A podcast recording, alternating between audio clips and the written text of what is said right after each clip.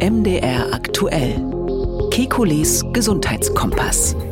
Der Süßstoff Aspartam ist ein viel verwendeter Zuckerersatz in Leitprodukten wie Limonaden, Kaugummis oder kalorienarmen Joghurts. Nun ist seit einigen Tagen zu lesen, dass die WHO Aspartam als möglicherweise krebserregend einstufen könnte. Wir erklären, was das bedeuten würde. Und wir wollen Kompass sein für die aktuellen Debatten in der Politik. Wir liefern ein Update zur Krankenhausreform und wir schauen auf die gesetzliche Krankenversicherung. Die Beiträge dafür werden auch im nächsten Jahr steigen. Es gibt Vorschläge für Reformen, aber reichen die aus oder braucht es einen grundsätzlichen Neustart? Darum geht es heute in der 28. Folge von Kekulis Gesundheitskompass. Wie immer werbefrei in der App der ARD Audiothek und überall dort, wo es sonst noch Podcasts gibt.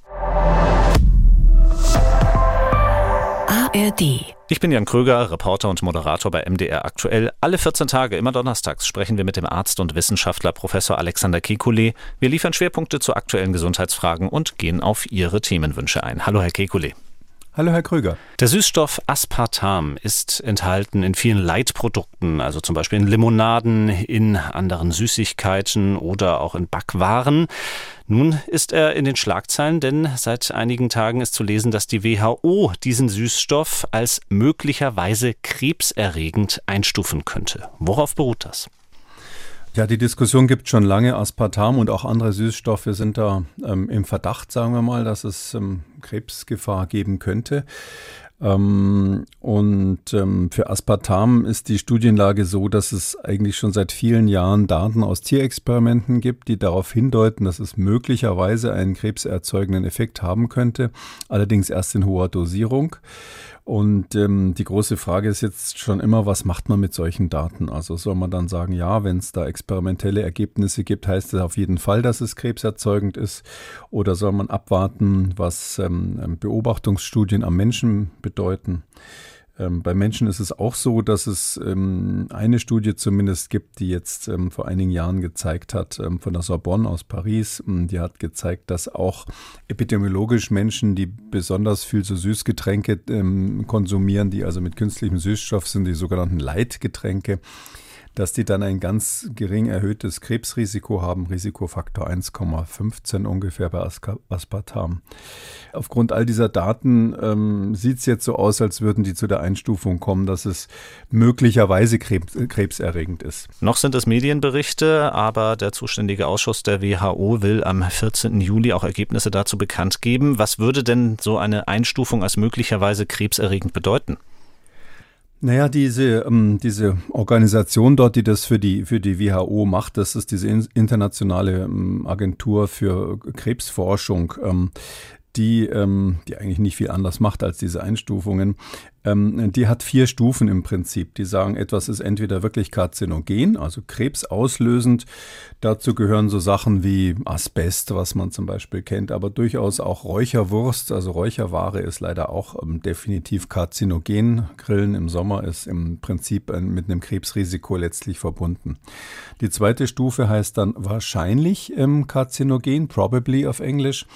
Dazu gehört ähm, zum Beispiel Acrolein dazu, was der eine oder andere vielleicht noch kennt aus der ähm, Pommes frites-Diskussion. Das ähm, ähm, sind so Substanzen, die entstehen bei unvollständiger Verbrennung. Aber auch Glyphosat, ähm, dieser Unkrautvernichter, der äh, der Firma Bayer ja große Probleme gemacht hat, gerade wegen dieser Einstufung der, der, der WHO-Behörde ähm, gab es dann in Amerika, ich glaube sogar milliardenschwere äh, Schadensersatzzahlungen. In diese Kategorie ähm, von wahrscheinlich krebserzeugenden Substanzen gehört auch die Luftverschmutzung in Großstädten. Das ist auch wahrscheinlich krebserzeugend oder auch zum Beispiel rotes Fleisch, der Verzehr von rotem Fleisch. Und dann kommt eben die nächste Stufe, wo jetzt ähm, der, der Süßstoff mit rein soll. Das heißt möglicherweise krebserzeugend, possibly. Und da gehört zum Beispiel dazu die ähm, Strahlung von Handys, wenn man sich die also ans Ohr hört, äh, hält. Ähm, ähm, der Geruch von Benzin an den Tankstellen, wenn Sie als Aspe Asphaltarbeiter äh, mit Asphaltdämpfen zu tun haben. Ähm, auch ähm, bestimmte Virusinfektionen gehören dazu, ähm, so saure asiatische Früchte, also Mixed Pickles, äh, so asiatische, die gehören dazu. Oder auch für die, die denken, das kann immer nur chemische Dinge betreffen, Aloe Vera Extrakt, der also durchaus in so manchen ähm, ähm, Heilmitteln auch mit drin ist, gehört also auch in die Kategorie der möglicherweise krebserregenden Substanzen. Die Strahlung von Handys haben Sie ja auch unter anderem angesprochen und da verweise ich gerne auf einen aktuellen Podcast in unserem Angebot des MDR. Flugmodus 4 Jugendliche ohne Handy heißt er. Während einer Schulwoche führen Schülerinnen und Schüler aus Dresden Tagebuch über ihr Leben im Flugmodus. Das heißt, sie reflektieren, wie sich ihr Leben ohne Handy verändert. Im Podcast erzählt Greta Taubert von diesem Experiment des Verzichtens auf das, was so alltäglich und zum Stressfaktor geworden ist, das Smartphone. Den Podcast Flugmodus für Jugendliche ohne Handy finden Sie also jetzt in der ARD Audiothek werbefrei und überall dort, wo es sonst noch Podcasts gibt. Zurück zum Süßstoff Aspartam. Auch unser Hörer Dominik Pusch hat geschrieben, er bittet um eine Einschätzung dieser möglichen Entscheidung der WHO und schreibt, auch Pökelsalze, welche in nahezu allen Wurstprodukten beigesetzt sind, sind ja als krebserregend eingestuft und dürfen trotzdem weiterhin genutzt werden. Auch da wäre eine Einschätzung interessant, insbesondere ob das Risiko mit dem Alter zunimmt. Ist es also sinnvoll, gegebenenfalls erst in fortgeschrittenem Alter auf Produkte mit jenen Zusatzstoffen zu verzichten, da das Krebsrisiko steigt? Ähm, nee, mit dem Alter, das muss man sich genau umgekehrt vorstellen. Man hat so eine Art ähm, Krebsbank, Krebskonto, kann man sagen. Und ähm, diese krebserzeugenden Substanzen, die kumulieren sich wahrscheinlich im Laufe des Lebens. Und wenn man erst im Alter damit anfängt oder, oder überhaupt die Betrachtung im Alter dann ähm, sich ansieht, da ist die Zeit zwischen Krebsauslöser und Krebsentstehung ähm, zu kurz. Also je früher im Leben man mit krebserzeugenden Substanzen Kontakt hat, desto höher ist das Risiko, dass man später mal Krebs bekommt das ist so ähnlich wie bei Sonnenexposition. Wenn Sie in der Sonne sind ähm, und, und, und, kriegen malignes Melanom, dann ist er typischerweise verantwortlich. Irgendwie ähm, sind die Sonnenbrände in der Jugend verantwortlich, natürlich gegen ganz vielen anderen, neben ganz vielen anderen Faktoren. Und wenn Sie aber als 60, 70-Jähriger einen Sonnenbrand kriegen, sofern es überhaupt noch zum Sonnenbrand kommt, dann ist das nicht mehr so gefährlich, weil einfach diese Zeit, die bis der Krebs entsteht, relativ lang ist. Also es ist genau umgekehrt. Je älter man ist, desto weniger gefährlich gefährlich ist es, aber drum ist natürlich sinnvoll, dass die Behörden sich das ansehen, weil viele Menschen ja ihr Leben lang bestimmte Substanzen verzehren, wie eben zum Beispiel Süßstoffe. Und da ist es schon gut zu wissen, sind die wirklich gesund, wie ja manche denken, oder ist es so eine Frage, ob sie wirklich gesund sind? Gibt es gewisse ähm, Bedenken? Was würde denn diese Entscheidung der WHO nun konkret bedeuten? Hieße das, dass zum Beispiel ganze Chargen von Limonadenkästen zurückgerufen werden müssten oder anders produziert werden müssten? naja, das ist, es ist klar, dass jetzt die, die Coca-Cola-Industrie im weitesten Sinn, sage ich mal, da gibt es natürlich viele Pepsi und andere, ähm, die sind natürlich jetzt alle auf den Barrikaden, weil man eben gesehen hat, was eben diese Einstufung von Glyphosat für Bayer äh, da, da, für Folgen hatte. Das ist ja wirklich dem Unternehmen an den Kragen gegangen, weil amerikanische Gerichte dann angefangen haben, Leute, die irgendwie Krebs hatten, Bauern, die damit umgegangen sind, eben dann als, als Geschädigte quasi zu definieren. Ähm, muss man dazu sagen, wenn wir über Bayer sprechen, das äh, Problem haben die geerbt. Die haben ja Monsanto gekauft und da war eben Glyphosat quasi mit, mit im Paket mit drinnen. Das hat man wohl bei dem Kauf schlecht beurteilt vorher. Also die haben jetzt Angst davor, vor allem weil die, kann man sagen, diese Industrie ist traumatisiert. Ganz früher war ja alles mit Zucker und dann ist also der äh, Ruf des Zuckers irgendwie gesunken. Früher sagte man ja immer so ein Löffelchen pro Zucker ist die beste Medizin und ähnliches. Und ähm, heute soll also möglichst kein Zucker oder nur noch ganz wenig drin sein. Und seitdem doktern die an ganz verschiedenen Süßstoffen rum mm, und haben eigentlich die Rezepte jetzt so eingestellt, dass die angewiesen sind auf diese Süßstoffe. Ähm, es war ein Riesenproblem in den USA, was vielleicht der eine oder andere nicht weiß. Das ist ein anderer Süßstoff, den es bei uns noch gibt. Zyklamat kann man relativ häufig mal nachlesen. Zyklamat ist also, also nicht so ähm, seltener Süßstoff. Der, der, da steht dann auf der Packung häufig E952, E952 drauf. Das sind ja immer diese Kennzeichnungen für Süßstoffe. Mit den 950er Zahl 951 ist Aspartam und, und die anderen haben dann ähnliche, ähnliche Ziffern. Und dieses Zyklamat, das ist in den USA ja verboten. Das wissen viele bei uns nicht. Bei uns können sie das in jedem Supermarkt äh, in den Süßstoffen, äh, in den Süßstoffen haben, ähm, wegen möglicher krebserzeugender und aber auch ähm, teratogener Wirkungen, also fruchtschädigender Wirkungen ähm, bei Schwangeren. Das heißt, die Amerikaner, die amerikanische Gesundheitsbehörde FDA hat das in den 60er Jahren verboten. 1980 ähm, gab es nochmal einen riesen ähm, Versuch der ähm, chemischen Industrie in den USA, dieses Verbot aufzuheben. Aber man hat gesagt, nein, nach erneuter Prüfung bleiben wir dabei. Also da sieht man schon, wie unterschiedlich die Einschätzungen sind in Europa gibt es das überall. Äh, die Amerikaner haben es verboten und wie sich das dann weiterentwickelt, wenn jetzt hier diese Behörde, die WHO, davon gehe ich einfach mal aus, ähm, ähm, Aspartam dann auf die Liste setzt, ähm, dann muss, müssen die Gesetzgeber letztlich entscheiden, auch, auch die nationalen Gesetzgeber. Ich gehe davon aus, dass man in Deutschland äh, eher so eine Art Warnhinweis anbringen wird, dass man sagen wird, dass der Hersteller darauf hinweisen muss, dass dieses Risiko besteht. Ich finde das eigentlich auch ganz vernünftig, dann weiß man das und dann kann sich jeder überlegen, ähm, ob er diese künstlich gesüßten Getränke und sonstigen Lebensmittel haben möchte oder nicht. Hm, das wollte ich ohnehin noch fragen, was das jetzt aus der Sicht von Konsumenten bedeutet. Sollte man da überdenken, wenn ich jetzt zum Beispiel jemand wäre, der viel viel Süßstoff konsumiert, ob nun irgendwie als Zusatz im Kaffee oder eben als ja, Zusatz, den ich eben in der Cola Light nicht vermeiden kann. Äh, sollte ich das überdenken? Ähm, ich glaube, man soll es aus einem anderen Grund überdenken. Was viele nicht wissen, ist, dass ähm, Ärzte, die sich zumindest die Ärzte, die sich damit auskennen, so Diätexperten und so, auch die WHO, ähm, definitiv empfehlen, wenn man ein Gewichtsproblem hat, das nicht durch Konsum ähm, künstlich gesüßter Getränke zum Beispiel ähm, zu, zu, zu, therapieren oder anzugehen.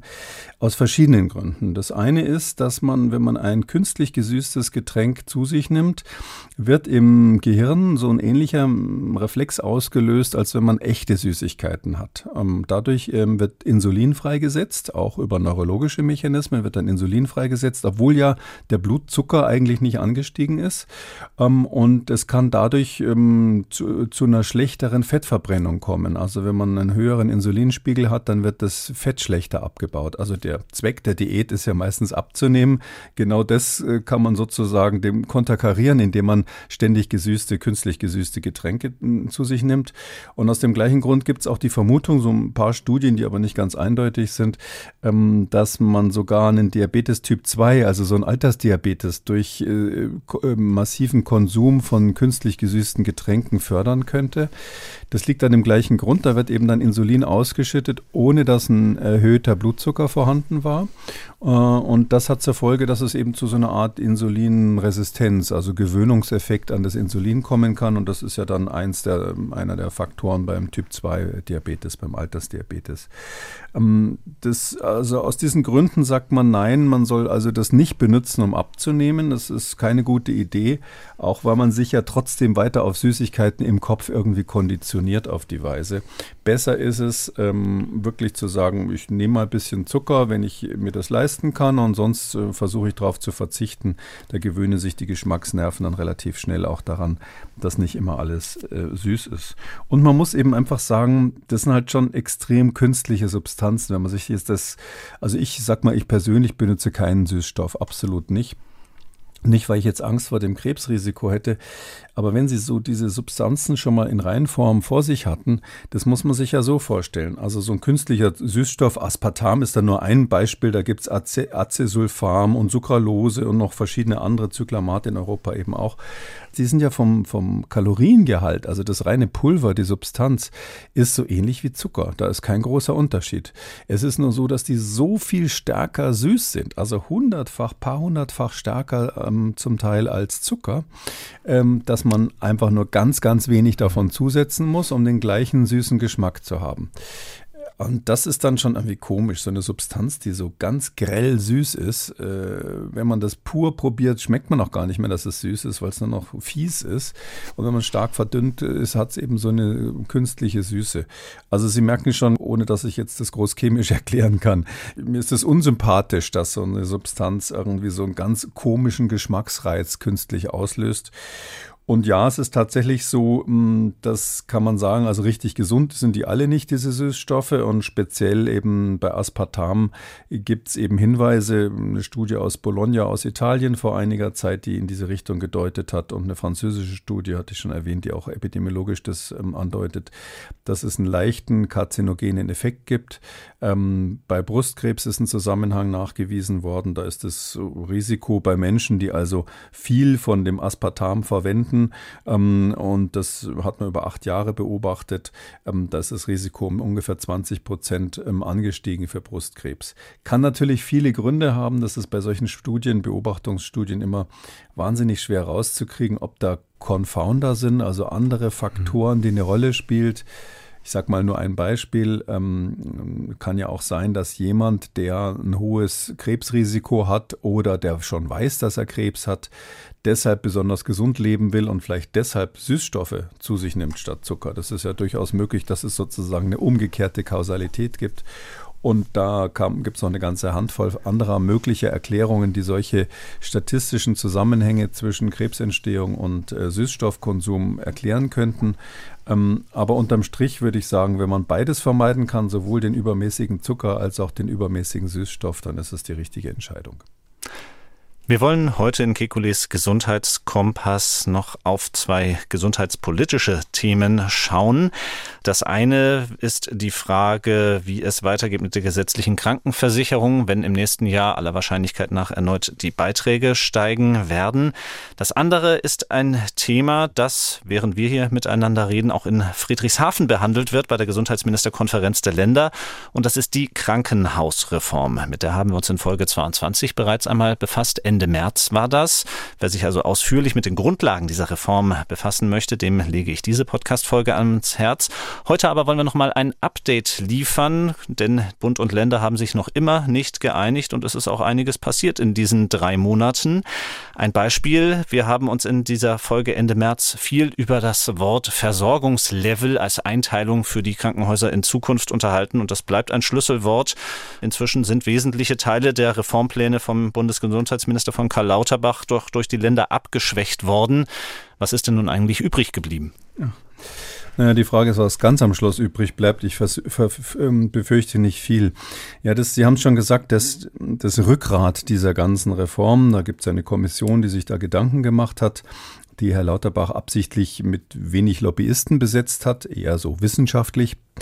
Und ähm, das Rückgrat war eigentlich diese Einteilung der Krankenhäuser in verschiedene, ich sag's mal, Versorgungsstufen. Da hat man das neudeutsche Wort Level für benutzt.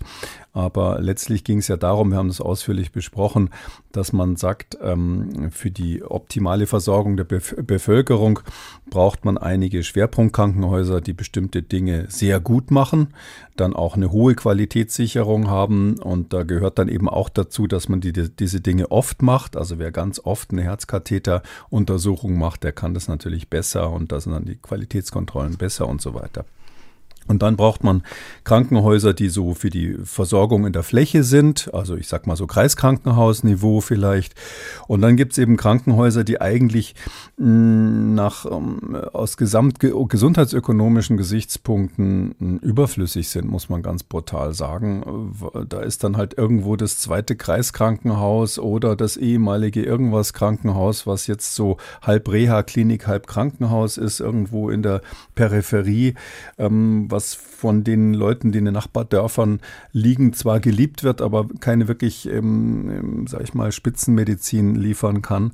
Ähm, und da ist es einfach so unterm Strich, dass man sagen muss, äh, wir haben in Deutschland zu viele Krankenhäuser. Wir haben zu hohe Gesundheitskosten insgesamt und ein erheblicher Teil davon, also gut die Hälfte ist es, glaube ich, wird von den Krankenhäusern verursacht und da ist der absolute Wildwuchs, wenn Sie unsere Zahlen, was wir, was wir Krankenbetten pro Kopf haben mit anderen europäischen Ländern oder weltweit vergleichen.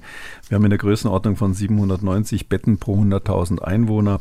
Nur Japan hat weltweit gesehen noch mehr Betten pro Einwohner. Das muss man sich mal vorstellen. Also wir haben auch große Unterschiede innerhalb Deutschlands. Also wenn Sie dran denken, in Sachsen-Anhalt zum Beispiel, wo ich ja arbeite, da haben wir 86 Betten pro 100.000 Einwohner. Das ist die niedrigste Zahl in Deutschland. Und in Bremen 655. Das ist, glaube ich, die höchste oder eine der höchsten Zahlen in Deutschland. Jetzt würde ich einfach mal sagen, nicht nur aus Lokalpatriotismus, es ist nicht so, dass in, dass in Sachsen-Anhalt jetzt die medizinische Versorgung achtmal so schlecht wäre wie in Bremen oder ähnliches, sondern nein, diese Betten sind einfach Nonsens. Also das wissen alle, das wissen alle Fachleute. Und man hat aber diese Idee, dass man da eine Struktur reinbringt, dass man auch Notversorgungskrankenhäuser als eigenes Level definiert, damit eben in der so in der Peripherie Deutschlands eben in, in Notfällen auf jeden Fall jeder noch eben noch geholfen wird. Das hat man komplett eingestampft. Also die wichtigste, wichtigste Maßnahme, die Herr Lauterbach da ergreifen wollte. Ich würde fast sagen, der Höhepunkt seiner beruflichen Karriere, der war ja nicht angetreten, um Corona zu bekämpfen, sondern ist eigentlich ein Gesundheitsökonom von seinem Hintergrund her. Das Ding ist jetzt gescheitert. Also das wird er nicht wieder zum Laufen bringen. Ähm, das ist tot und jetzt macht er ein Rückzugsgefecht, indem er versucht, diese Levels noch irgendwie als Qualitätskontrolle einzuziehen. Darüber wird jetzt diskutiert, aber eigentlich geht es um eine Gesichtswahrung für einen Minister, dessen Kernprojekt hier gescheitert ist. Und zwar nicht seinetwegen, sondern weil die, die Lobby letztlich erfolgreich gegen gearbeitet hat. Ein Stichwort ähm, gegen diese Reform war ja ein drohendes Krankenhaussterben. Und das ist ein Stichwort, das Karl Lauterbach auch äh, immer wieder aufgegriffen hat, auch in Medienauftritten, als er im Juni zum Beispiel im Morgenmagazin seine Reformpläne noch so begründet hat. Wegen der Reform muss überhaupt keine Klinik schließen, weil ohne die Reform, das ist ja unstrittig, haben wir ein Krankenhaussterben, auch Krankenhäuser sterben, die wir unbedingt benötigen. Es ist richtig, gerade die privaten äh, Ketten tun sich schwer mit der Reform, weil wir wollen ja das System entökonomisieren. Das heißt, der Gewinn ist dann nicht mehr so zu machen. Und das ist natürlich das Geschäftsmodell vieler privater Kliniken. Daher wird hier gekämpft um ein Geschäftsmodell, das aber viele kommunale Kliniken nicht mehr bedienen können. Und äh, ich glaube, dass es richtig ist. Wir werden Kliniken verlieren, aber ohne die Reform verlieren wir viel mehr und unsystematisch. Das heißt, wenn ich Ihre vorherige Aussage zugrunde lege, wenn die Reform jetzt nun nicht so kommt, kommt also auch das unsystematische Krankenhaussterben.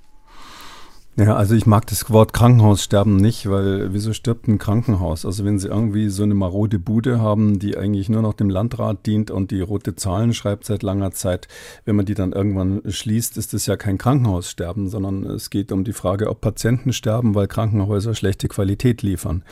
Ähm, und ähm, ich glaube, was er, was Herr Lauterbach da gesagt hat, ist völlig richtig. Und ich kenne seine Position da ja ähm, fast, möchte ich sagen, seit Jahrzehnten. Das ist nicht ganz neu. Und er ist auch nicht der erste Gesundheitsminister, der sich hier versucht. Er hat es ganz klar gesagt. Er sagt, er nennt es Entökonomisierung. Ich finde den Ausdruck jetzt nicht ganz äh, optimal, weil man ökonomisch, also wirtschaftlich ja eigentlich immer arbeiten muss.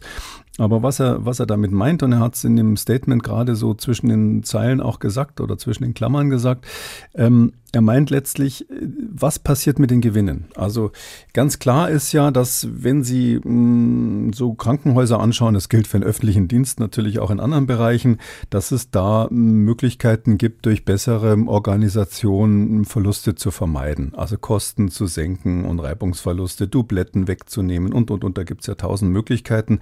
Normalerweise Normalerweise stellt man dann einen teuren Unternehmensberater ein, ähm, der macht einem am Schluss ein Konzept, wie man Geld sparen kann. Das ist ja richtig so, dass man die Dinge also nicht entökonomisiert, sondern ich würde sagen ökonomisiert. Sie machen das wirtschaftlicher und besser und die Frage ist nur, was passiert jetzt mit dem Gewinn? Und das hat er dann eben gerade erklärt. Die, das Problem ist, dass sie in so in unserem System, wie es bis jetzt ist, ähm, haben sie so einen eigentlich sehr kapitalistischen Ansatz, auch wenn ich das Wort als Kampfwort nicht so mag. Der Gewinne werden von den Finanziers eingesackt. Da ist also, was weiß ich, ein ausländischer Konzern, irgendwie ein Finanzinvestor, wie die alle so heißen, weiß man ja, ich nenne jetzt mal absichtlich keine Namen.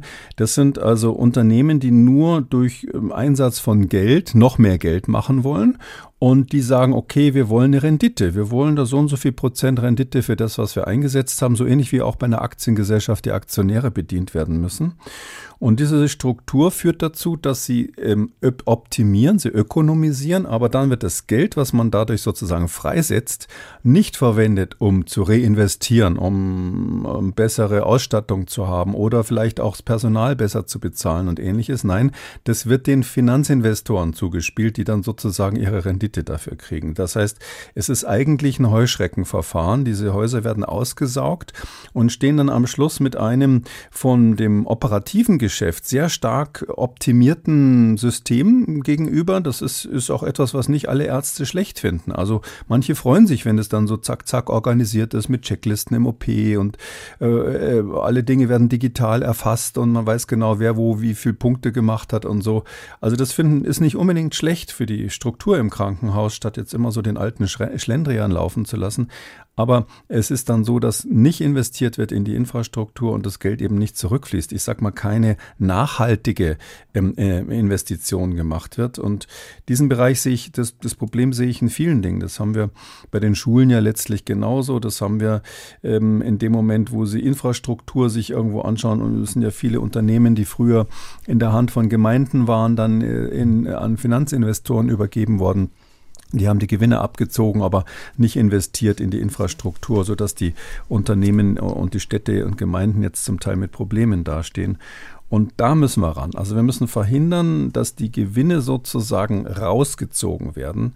Ähm, und das hat Lauterbach tatsächlich vorgehabt und mit diesem neuen Modell unter anderem. Und das wird ihm aber nicht, äh, wird nicht funktionieren, weil die Gegner sind einfach zu stark. Ich meine, diejenigen, die da ein Interesse dran haben, er spricht sehr oft an. Also er sagt, ja, das wird den privaten Klinikkonzernen nicht gefallen. Aber wenn Sie mal gucken, die meisten Gemeinden sind ja heutzutage auch darauf angewiesen, dass sie Co Co-Investoren aus dem privaten Bereich haben, weil sie ihre eigenen Krankenhäuser gar nicht mehr stemmen können.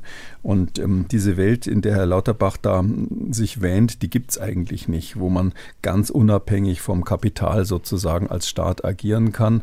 Ähm, diese Entflechtung kann man sich wünschen, aber man, man muss eben da leider mit diesen Leuten Zusammenlösungen finden und das ist hier nicht gelungen. Im Umfeld dieser Debatte rund um die Krankenhausreform erschien Ende Juni auch noch eine Analyse der Regierungskommission zur Krankenhausversorgung äh, mit einem Befund, der für sich benommen schon äh, Diskussionsgrundlage genug sein könnte. Laut dieser Analyse gebe es nämlich tausende Todesfälle bei Schlaganfällen und schweren Erkrankungen wie Krebs, die sich in dem deutschen Krankenhaussystem vermeiden ließen, wenn das eben bei spezialisierten Kliniken äh, vorgenommen werden würde, diese Eingriffe. Nun kam diese Studie für Herrn Lauterbach natürlich auch als Beleg für seine Reform, aber vielleicht auch ganz unabhängig mal von dieser Diskussion aktuell betrachtet. Äh, wie bewerten Sie das, was die Regierungskommission dort herausgefunden hat? Das ist völlig richtig. Also das, unser System ist ineffizient nach allen Leistungsparametern, die wir haben und es sterben auch Menschen, weil unser System nicht so gut ist, ähm, weil insbesondere Behandlungen durchgeführt werden in Zentren, die dafür nicht die Expertise haben, die aber diese Behandlungen auch durchführen wollen, weil sie damit Geld verdienen. Und das muss man, das muss man restrukturieren. Das ist völlig richtig. Ähm, dass jetzt solche Studien gerade jetzt kommen und wer jetzt Zeitung liest, der äh, kriegt natürlich ständig solche Meldungen. Das liegt daran, dass die Akteure, also einerseits äh, die Politik natürlich, dann aber auch die äh, Krankenkassen, die ja eine starke Macht in diesem Zusammenhang sind, die gesetzlichen Krankenkassen und natürlich die Krankenhausbetreiber, die pharmazeutische Industrie, wer da auch alles sozusagen am Rande noch eine Rolle spielt, so bis hin zu den Apothekern, die nicht ohne Grund gerade jetzt kürzlich gestreikt haben. Äh, all die ähm, versuchen jetzt natürlich mit riesigen PR-Abteilungen äh, im Rücken gegenzusteuern. Jeder will da so sein, sein äh, kleines Häppchen abbekommen. Und alle wissen natürlich, dass es jetzt am Ende von Corona ein Moment ist, wo man nochmal zugreifen kann, wo die Stimmung in der Bevölkerung so ein bisschen ist, Mensch, Corona, da hat doch gezeigt, dass wir gute Ärzte und Krankenhäuser brauchen. So, drum glaubt man, dass man jetzt nochmal ein Häppchen kriegt. Ähm, aber insgesamt ist die wirtschaftliche Entwicklung ja ähm, im Moment eher ungünstig. Das ähm, werden da sozusagen Tiefdruckgebiete angekündigt. Und deshalb wissen alle, die Parameter stehen alle Richtung Rezession im Moment sogar, dass wir da in eine schlechte Phase reinlaufen bis hin zur Inflation. Und wenn dann die Krankenhäuser allen Ernstes sagen, ja, wegen der Inflation wollen wir jetzt einen Auf Ausgleich haben. Das ist im Moment ja die Riesendiskussion, dass die Krankenhäuser sagen, sie, wir brauchen jetzt unbedingt schnell einen Zuschlag, damit das Krankenhaussterben nicht kommt.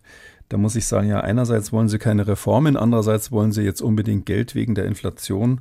Würde ich mal sagen, hm, können wir fast eine Umfrage machen, welcher Hörer hätte nicht gerne mehr Geld wegen der Inflation. Ich glaube, das geht nicht. In einer Zeit, wo die ganze Nation den Gürtel enger schnallen muss, muss auch der medizinisch-industrielle Komplex, wie man das so nennen darf, muss da auch mal ähm, anfangen zu sparen.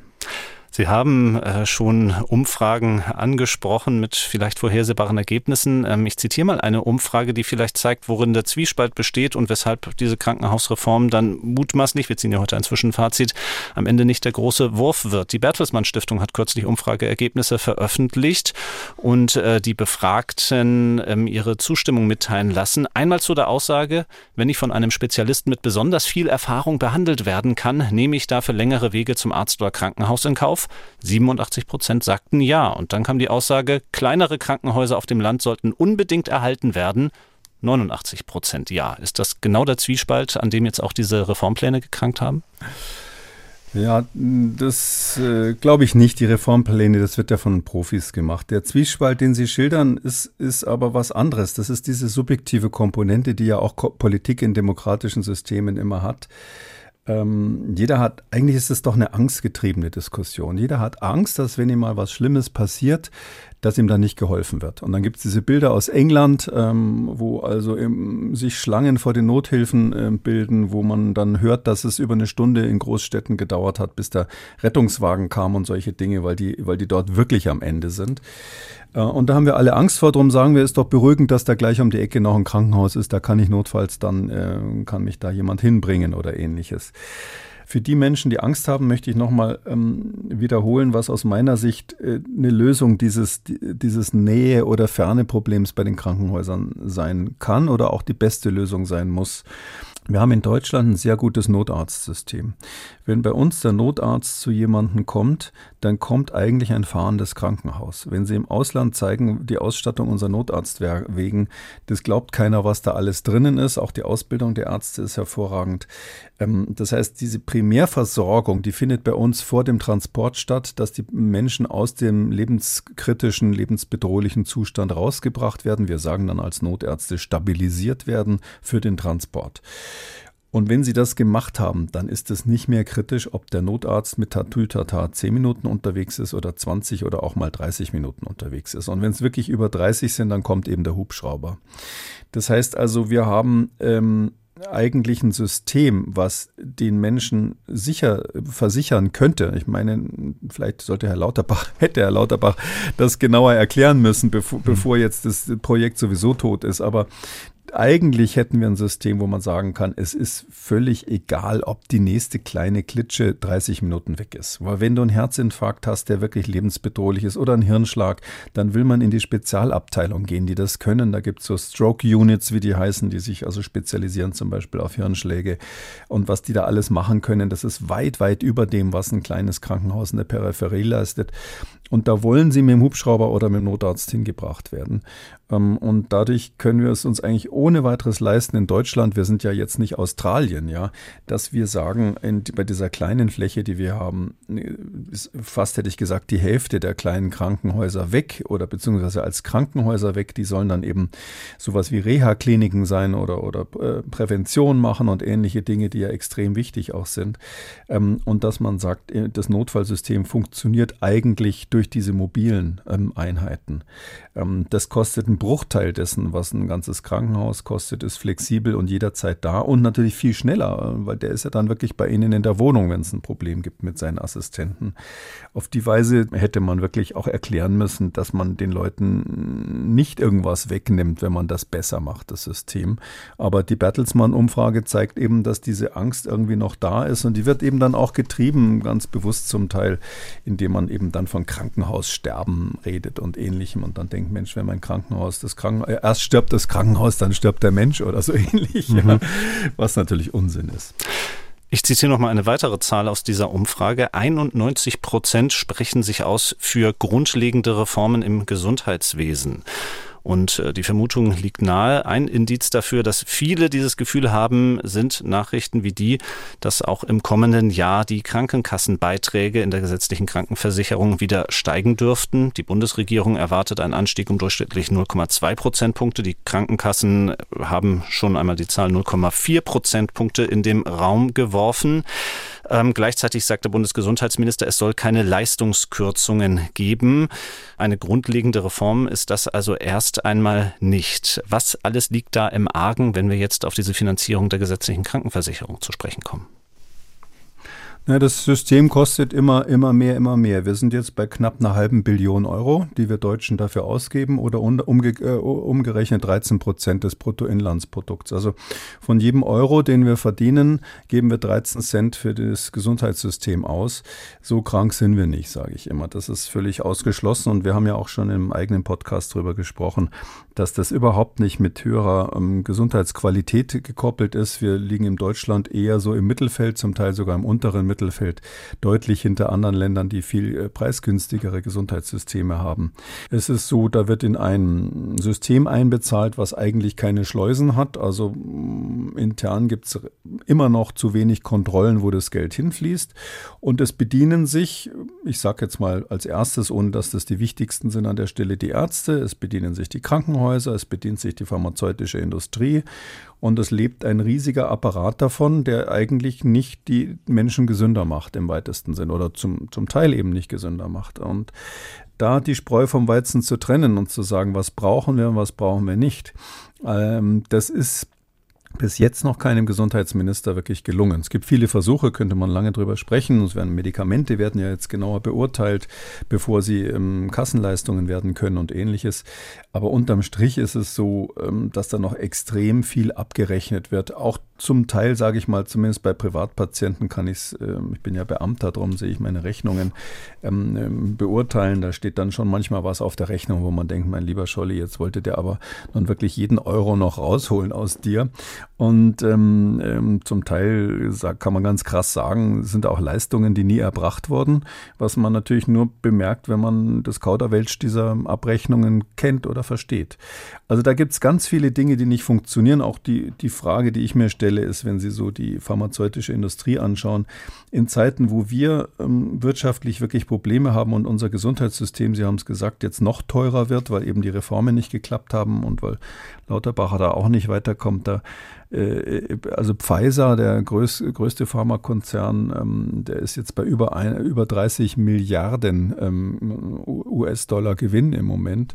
Ähm, und das nur bisher in diesem Kalenderjahr. Das wird noch mehr. Äh, Johnson Johnson bei 18, Merck ist bei 15, äh, knapp 15 und so weiter. Also Roche bei 13. Also das sind Milliarden, ja, Milliarden Dollar jeweils, die die bisher Gewinn gemacht haben. Wir reden nicht von Umsatz. Sodass man eigentlich die Frage stellen muss, nicht so sehr, was liegt da im Argen, da sind ganz viele Dinge nicht im, nicht im Lot, sondern wo wollen wir hin mit der Reform? Mhm. Müssen wir die Qualität verbessern des deutschen Gesundheitssystems? Da sage ich, ja, wäre schön, aber wir sind ja nicht so schlecht, dass jetzt, wir sind ja kein Entwicklungsland, bloß weil wir jetzt im OECD-Vergleich irgendwo im Mittelwert liegen, ist das nicht meine allererste Priorität, jetzt die Qualität anzuheben. Wäre schön zu haben, aber ist nicht das Allerwichtigste. Höchstens vielleicht in der, in der Pflege, ja, da kann man noch viel machen, weil die Pflegeberufe einfach vernachlässigt wurden. Die kann man auf jeden Fall von der Ausbildung her und auch vom Status und von der Bezahlung her aufwerten. Aber sonst habe ich keine Sorgen wegen unseres, unserer Qualität in Deutschland. Was müssen wir also machen? Was ist also der, der Bedarf, der hier besteht?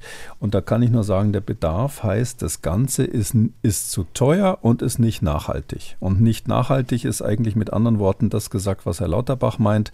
Wenn wir nichts tun, dann gehen Krankenhäuser pleite, weil die einfach einfach mm, zu viel über Verbrauch und über ihre ständigen laufenden Kosten sozusagen ähm, wieder ausgeben und nicht in der Lage sind, langfristig irgendwie was zurückzulegen und sich an die technischen Entwicklungen anzupassen.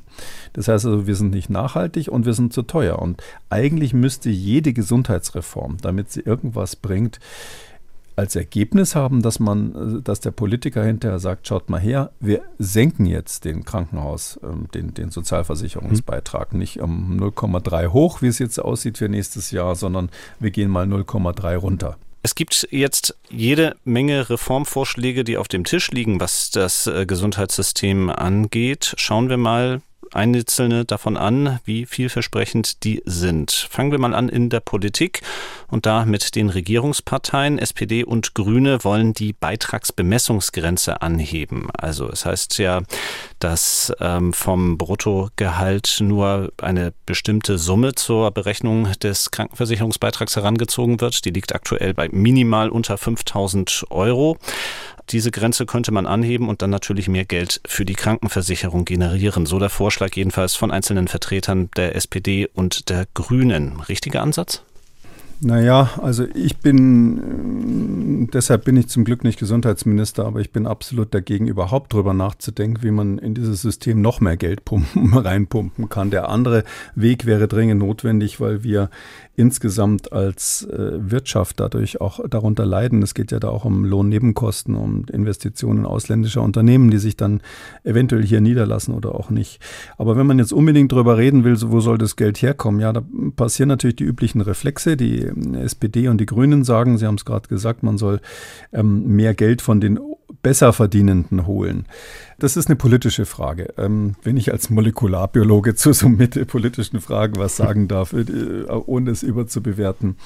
Es ist ja historisch so, ähm, dass die ähm, die, die Solidargemeinschaft des Versicherungssystems, was wir nun in Deutschland haben, gibt andere Systeme, aber bei uns ist es so, wir haben das ist, die Sozialversicherungen wurden ja irgendwann mal eingeführt und die funktionieren eigentlich von dem Grundgedanken, ähm, dass alle Menschen irgendwie Gesundheitsleistungen brauchen. Das gleiche gilt ja auch für Renten und ähnliches. Und dass man einzahlt im Verhältnis zu dem, was man später wieder rausnimmt. Also am einfachsten ist es bei den Renten. Wenn Sie viel eingezahlt haben, kriegen Sie viel Rente. Das, das weiß jeder. Beim Gesundheitssystem ist so eine ähnliche Idee, dass man sagt, wir brauchen eine bestimmte Menge Geld. Jeder hat ein unterschiedliches Risiko. Der eine kriegt sein Leben lang keinen Herzinfarkt, der andere hat gleich drei nacheinander. Ähm, da kann keiner wirklich was dafür und deshalb ähm, halten wir da alle zusammen als Gesellschaft. Das finde ich eigentlich einen ganz tollen Ansatz und das muss man auch betonen, das ist nicht überall auf der Welt so oder in vielen Teilen der Welt nicht so. Und dieses soziale System ist ein wichtiger Grund, warum wir einen guten gesellschaftlichen Zusammenhang in Deutschland haben. Also, dass man einfach weiß, auch als armer Kassenpatient, wenn ich äh, richtig krank bin, dann wird mir hier geholfen. Und das ist nicht so wie, was weiß ich, in Ostblockstaaten zum Teil, ähm, dass ähm, der Sanitäter schon fragt, wie viel man bar in der Hand hat, ähm, damit er einen überhaupt ins Krankenhaus fährt.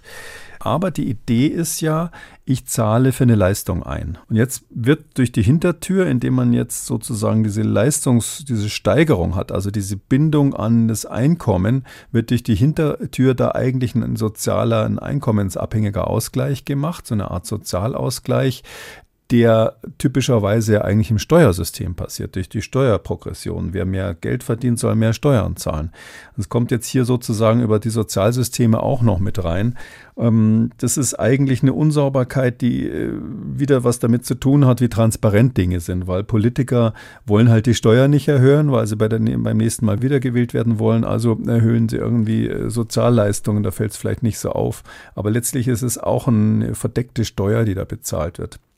Ich persönlich bin der Meinung, ähm, dass man das lieber, da lieber Ross und Reiter nennen sollte und sagen sollte, das und das müssen die Reichen abgeben, dafür, dass ähm, soziale Ungerechtigkeiten bekämpft werden. Und ich bin dagegen, das über eine Anhebung der äh, Beitragsbemessungsgrenze zu machen. Die größte Oppositionspartei, die CDU, die sortiert sich derzeit inhaltlich, plant ein neues Grundsatzprogramm. Da ist bislang nur relativ unkonkret von einem Paradigmenwechsel hin zu mehr Eigenverantwortung aufbauend auf Prävention die Rede. Ähm, mehr Eigenverantwortung, das ist natürlich jetzt ein Spektrum, da entstehen viele Möglichkeiten. Ich bringe mal ein Extrembeispiel, das auch vor einigen Wochen äh, durch die Bildzeitung öffentlich wurde. Dort hat sich der Ökonom Bernd Raffelhüschen geäußert. Der hat gesagt, Versicherte sollen bis zu 800 Euro pro Jahr selbst zahlen und Raucher, Übergewichtige und ähm, Sportler, die Risikosportarten betreiben, sollen ohnehin mehr belastet werden. Das will ich jetzt gar nicht mit der CDU in Verbindung bringen, mit diesem Wort Eigenverantwortung. Aber ja, wie weit können wir da in diese Richtung gehen vielleicht? Ja, ich habe auch den Vorschlag der CDU mir angesehen. Also das ist ja relativ kurz. Ähm, das ist, ähm, das sind Allgemeinplätze. Also das, dass man sagt, das, es wäre natürlich eine schöne Welt, wenn wir also Leute hätten, die sehr viel Eigenverantwortung haben, alle wahnsinnig gesund sind und gesund leben und wir dadurch unsere Gesundheitskosten senken würden. Ähm, das haben alle immer wieder versucht. Das muss man parallel versuchen. Halte ich auch für einen ganz wichtigen Zug. Also ich bin der Meinung, ein wichtiges Element für so ein künftige, sage ich mal, für ein besseres Gesundheitssystem ist aus meiner Sicht ganz klar der kluge und aufgeklärte Patient, der nicht unbedingt immer ängstlich zum Arzt rennt, weil er gerade mal ein bisschen Halsschmerzen hat, obwohl er eigentlich auch einen Tag warten könnte, ob es vielleicht wieder weggeht, der auch nicht zum Arzt geht, nur um sich krank schreiben zu lassen äh, und dann sozusagen sekundär davon zu profitieren. Aber dieses Stichwort Eigenverantwortung und auch die anderen, ehrlich gesagt, ähm, Schlagworte, anders kann man es nicht nennen, die, die da in dem CDU-Vorschlag sind, die werden keine Reform tragen. Das ist irgendwie nur, weil die auch was dazu sagen wollten. Ähm, konkrete Vorschläge, ja, die kommen eben jetzt, ähm, manche Leute müssen ja dann auch das Drohpotenzial aufbauen. Ich bin fast sicher, dass das im Hintergrund ein bisschen abgestimmt ist. Irgendeiner muss dann sagen, ähm, ja, dann muss eben jeder selber was zahlen. Konkret von dem Herrn Raffelhüschen ist ja der Vorschlag der, dass die Menschen für den äh, am Anfang die ersten Kosten bei Arztbesuchen selber tragen müssen, regelmäßig. Ähm, ich finde, die, es soll keine Schwelle eingebaut werden, für Menschen zum Arzt zu gehen. Das ist ja das, was wir im Ausland zum Teil haben, dass man erstmal zahlen muss und dann kommt der Arzt. Ähm, da, das hätte die Gefahr, dass man dann manchmal auch zu spät kommt und dann wird es am Ende auch nur teurer und der Patient hat vielleicht auch weniger ähm, Aussichten auf eine gute Behandlung.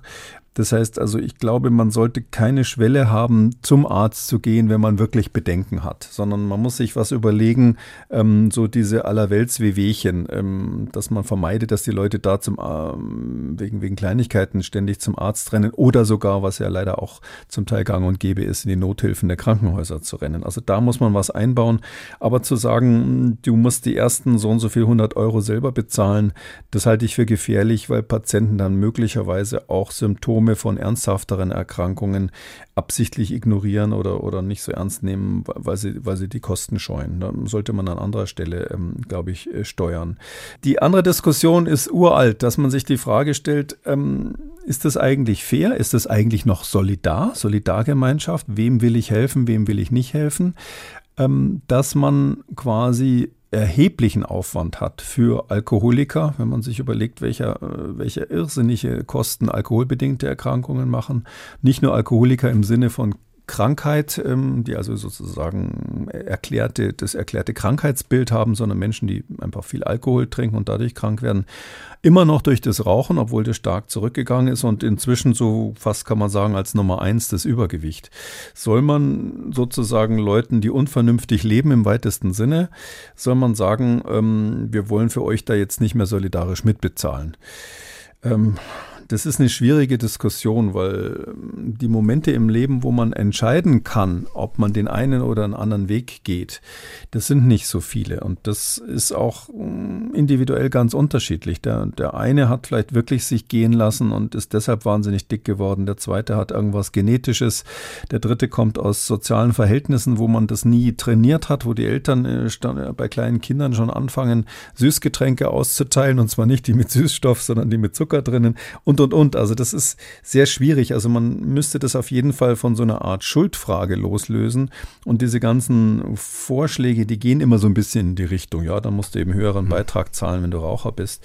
Wie soll das funktionieren? Also ich bin der Meinung, dass man das eher durch so in Anführungszeichen pädagogische Maßnahmen erreichen, versuchen sollte zu erreichen. Und das sind Verbrauchssteuern. Wir haben ja Verbrauchssteuern auf Alkohol zum Beispiel schon. Ähm, aber es gibt noch keine richtigen Verbrauchssteuern auf zuckerhaltige Produkte. Produkte oder anderweitig nachgewiesen unge ungesunde Produkte. Ich finde solche Verbrauchssteuern, wenn sie dann auch dort landen, wo sie hin sollen, nämlich dann wieder im Gesundheitssystem, ähm, die wären eigentlich eine sinnvolle Entlastung aus meiner Sicht. Was Herr Lauterbach ja bisher noch nicht diskutieren möchte, sind Leistungskürzungen, die aber werden auch durchaus schon ins Gespräch gebracht. Ganz konkret von Ralf Hermes, das ist der Chef der IKK Innovationskasse, also einer Krankenkasse, und der hat sich kürzlich im Interview mit dem Handelsblatt geäußert und konkrete Vorschläge gemacht. Er würde kürzen in drei Bereichen zahnärztlicher Behandlung, Zahnersatz und Homöopathie. Wenn wir das vielleicht mal als Anlass nehmen, darüber zu sprechen, kommen wir über kurz oder lang nicht um Leistungskürzungen in diesem Gesundheitssystem herum? Ja, das ist äh, Unsinn, weil das muss ja dann auf andere Weise bezahlt werden. Oder es wäre dann eine Abkehr von diesem Sozialsystem, was ich gerade eingangs gelobt habe. Klar, man kann natürlich sagen, warum sind zahnärztliche und Zahnersatzleistungen so wahnsinnig teuer im Verhältnis? Also wenn man sich die Zahlen wirklich schwarz auf weiß anschaut, ist es so, ähm, dass die Zahnmedizin dafür, dass, dass das Gebiss ja auch nur ein relativ kleiner Teil des Körpers ist, wenn Sie so wollen, ähm, unverhältnismäßig teuer ist. Also das ist, liegt einfach daran, dass Zahnärzte keine Ärzte sind und sondern an, andere, andere Professionen in Deutschland und ein anderer Stand. Wir sind ja ein ehemaliger Ständestaat in Deutschland. Der braucht natürlich seine eigene Standesvertretung, der braucht seine eigenen Pfründe, von denen er schöpfen kann. Und wenn Sie jetzt, was weiß ich, Zahnärzte mit Nierenärzten vergleichen würden oder selbst wenn Sie es mit Kardiologen oder Herzärzten vergleichen, sind im Verhältnis dazu zahnärztliche Leistungen teuer. Aber ich glaube nicht, dass es, äh, es wäre einfach völlige Fantasiewelt, wenn man sagt, wir wollen das jetzt irgendwie anders strukturieren. Und solange das nicht möglich ist, äh, bin ich der Meinung, es muss so sein, dass wir für jede Krankheit, die wir haben, auch grundsätzlich, ohne dass man privat versichert ist, äh, in Deutschland weiß, da wird mir geholfen, das wird behandelt. Punkt. Egal welchen Hintergrund ich habe. Das ist ein ganz wichtiger sozialer Faktor. Ähm, ähm, wenn, man Ärzte, wenn man Leistungen einspart, dann ist es aus meiner Sicht ähm, richtig, zu, um mal zu gucken, welche Leistungen bringen überhaupt was. Welche machen die Menschen wirklich gesünder. Ähm, drum finde ich dieses, ähm, diese, diese Aussage von Herrn Lauterbach, der dann immer sagt, es gibt keine Leistungskürzungen, das ist so politisch. Das ist so, wie die FDP immer sagt, es gibt keine Steuererhöhungen. Aber letztlich ist es so, das soll ja kein Mantra sein von irgendjemandem, sondern man muss überlegen, bestimmte Leistungen machen einfach nicht gesünder. Und äh, das ist wahrscheinlich so, da gibt es ja verschiedene Studien, dass zwischen 30 und 50 Prozent der Leistungen, die erbracht werden in der Medizin, am, am Ende des Tages den Patienten nicht gesünder machen, nicht glücklicher machen, nicht länger leben lassen. Außer glücklicher machen, wenn er sich überhaupt darüber freut, mal mit dem Arzt zu reden und zum Arzt zu gehen. Also abgesehen von diesem kleinen, sage ich mal, psychologischen Effekt. Ähm, und die müsste man eigentlich rausfiltern. Und es gibt eben, wie gesagt, auch Leistungen, die gar nicht erbracht wurden. Oder ich kann das ja mal sagen, ich hatte kürzlich, fasst mich ein Arzt ähm, am Finger an und sagt, ähm, spüren Sie da was nach einer Operation? Und dann sage ich, ja, das spüre ich. Und habe mir noch überlegt, wieso der das jetzt prüft, weil er ja eigentlich am Nerv nichts operiert hat. Ähm, als ich dann die Rechnung gekriegt habe, wusste ich, warum er das geprüft hat. Da steht nämlich dann neurologische Untersuchung drauf mit einer Kosten, Kostenstelle hinten dran. Aber ähm, es, das ist nicht das Hauptproblem, sondern das Hauptproblem ist, dass auch viele Therapien absolut nichts bringen. Sie müssen, man muss ja mal überlegen, also wenn sie jetzt so wahnsinnig teuer sind ja Krebstherapien zum Beispiel. Und die werden jetzt immer teurer. Das ist ja, wenn wir in die Zukunft gucken, zum Teil gruselig. Da haben sie Millionenbeträge, um einzelne Patienten zu behandeln mit diesen ganz neuen biologischen Therapien. Und da meine ich, müssen wir wirklich überlegen gemeinsam, wenn es eine Studie gibt mit wenigen Teilnehmern, die sagt, dass ich mit dieser Therapie durchschnittlich irgendwie von einem 70-jährigen Krebspatienten äh, im, im Mittelwert noch drei Monate Lebenszeit raushole, bei allen Nebenwirkungen, die sowas haben kann, dann wird das heutzutage eben bezahlt. Und da müssen wir überlegen, Stichwort Solidargemeinschaft, muss das sein? Ja, muss das sein, dass man sozusagen ähm, so fast experimentelle Therapien, wo dann vielleicht fünf Jahre später die Pharmafirma sagt, tut uns leid, wir haben es nochmal überprüft, es hat doch nicht so viel gebracht. Äh, danke für die Milliarden, die wir damit verdient haben. Ähm, das, das, da glaube ich, da brauchen wir strengere Prozesse, die das dann prüfen und müssen wir eigentlich als Gesellschaft uns überlegen, ähm, wie, wie viel Prozent ähm, Lebensverlängerung, mögliche Lebensverlängerung wollen wir denn bezahlen? Ganz klar ist, wenn einer einen schweren Unfall hat, wird man immer alles machen. Da ist auch kein Hubschraubertransport und nichts zu schade. Aber bei diesen Grenzentscheidungen, wo es ja auch viele Menschen gibt, die sagen, nee, also diese Therapie will ich jetzt nicht machen, da verzichte ich mal drauf, ähm, ähm, und akzeptiere einfach, dass ich eine unheilbare Erkrankung habe. Da, das ist vielleicht, wenn Sie, die CDU hat ja gesagt, Paradigmenwechsel. Ich glaube, wir müssen da vielleicht in der Denke ein bisschen umsteigen, dass wir einen Teil der Krankheiten auch akzeptieren, dass die dann eben schicksalhaft sind. Und die schwerste Frage, die kommt jetzt zum Schluss. Was davon, was von diesen Reformvorschlägen ließe sich denn tatsächlich auch umsetzen, womöglich sogar kurzfristig? Ich glaube, dass wir, hm, wenn Sie jetzt politisch gucken, was, was umsetzbar ist, ähm, und gerade kurzfristig, da wird nichts passieren. Es wird rauskommen, dass äh, Herr Lauterbach am Ende dieser Legislaturperiode das nicht erreicht hat, was er machen wollte, nämlich das Gesundheitssystem zu verbessern oder vor allem zu verschlanken. Wir werden am Schluss schlechter dastehen als vorher.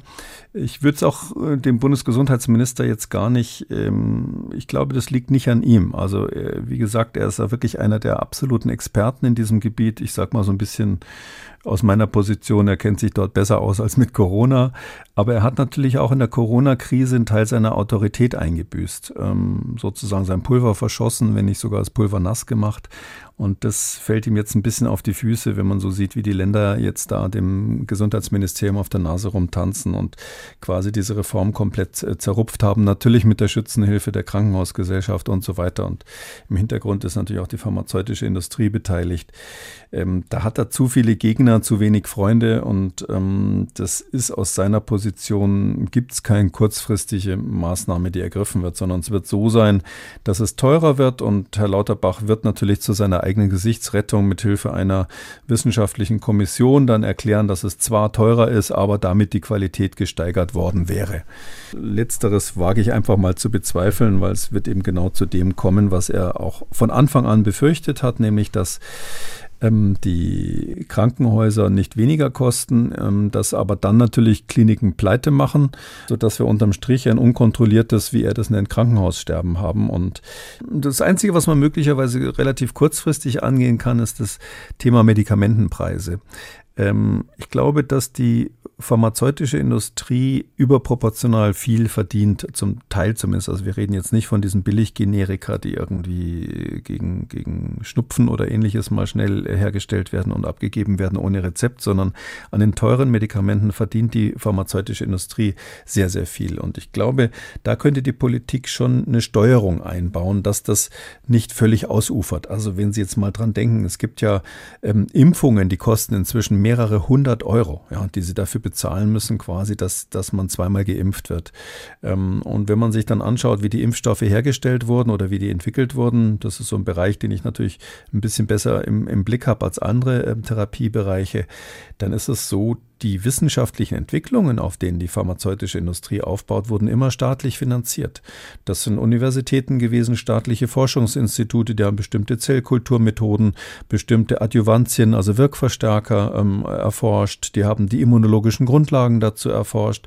Und aufbauend auf diesem Know-how, was quasi letztlich aus Steuergeldern bezahlt wurde, nicht nur Deutschen, das ist ja viel internationale Forschung, geht da eine Pharmafirma hin und entwickelt das dann ein Stückchen weiter, zum Teil auch mit Wissenschaftlern, die ausgebildet wurden äh, vom Staat vorher und ähm, sagt dann, gut, jetzt haben wir da ähm, eine konkrete Anwendung dafür, das patentieren wir und da verdienen wir uns dann ähm, sozusagen richtig viel Geld mit.